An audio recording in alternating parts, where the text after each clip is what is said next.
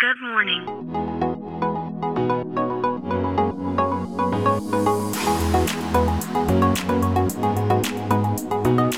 Bom dia, Califórnia. Bom dia, Brasil. Aqui quem fala é Felipe Janetti, diretamente de Palo Alto, Califórnia, no coração do Vale do Silício.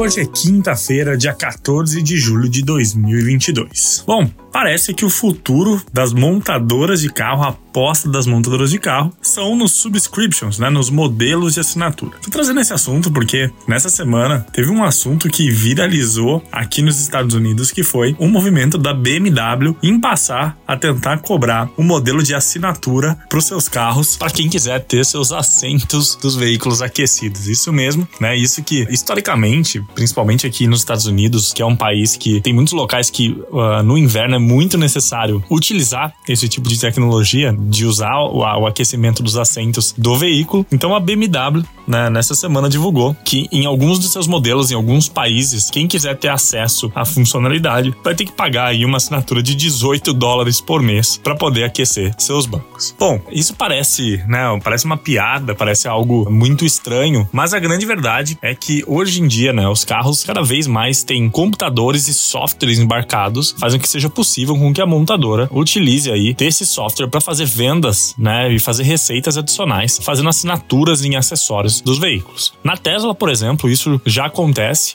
né? Mas não para acessórios simples como um aquecimento de banco, mas sim, né, para quem quer ter o modelo autônomo 100% instalado no carro, você pode hoje pagar 199 dólares por mês e ter acesso a, esse, a essa funcionalidade, ou então tem uma assinatura de 10 dólares por mês na Tesla, aonde você tem acesso à rede de internet da Tesla para poder aí fazer streaming de músicas, enfim, sem ter que usar seu celular, sem ter que usar teu Bluetooth. Bom, outras montadoras apostam nisso também. A General Motors, só no ano passado, teve uma receita aí de 2 bilhões de dólares só em modelos de assinatura dentro dos seus veículos e eles esperam que, a, que esse número cresça né, até o final da década para algo em torno de 25 bilhões de dólares. Bom, Uh, o caso da BMW é algo bem específico, né? Particularmente, eu acho que esse tipo de, de assinatura não deve vingar, tanto que a BMW já fez algumas outras apostas nesses últimos meses, por exemplo, cobrar acesso ao Apple CarPlay, que é algo que tem né, presente em muitos veículos hoje em dia, e não deu certo. E essa deve ser outra aposta que não dê certo, porque não sei se as pessoas estariam dispostas a pagar por algo que não é software em si, mas sim algo que outros, outras montadoras oferecem em seus veículos.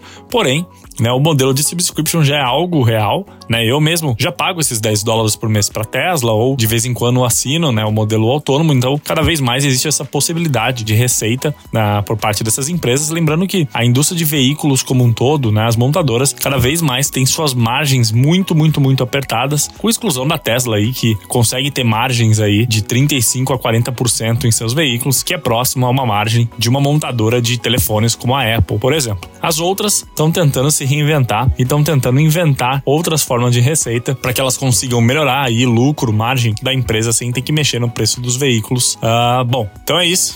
A gente fica por aqui. Amanhã tem mais. Tchau.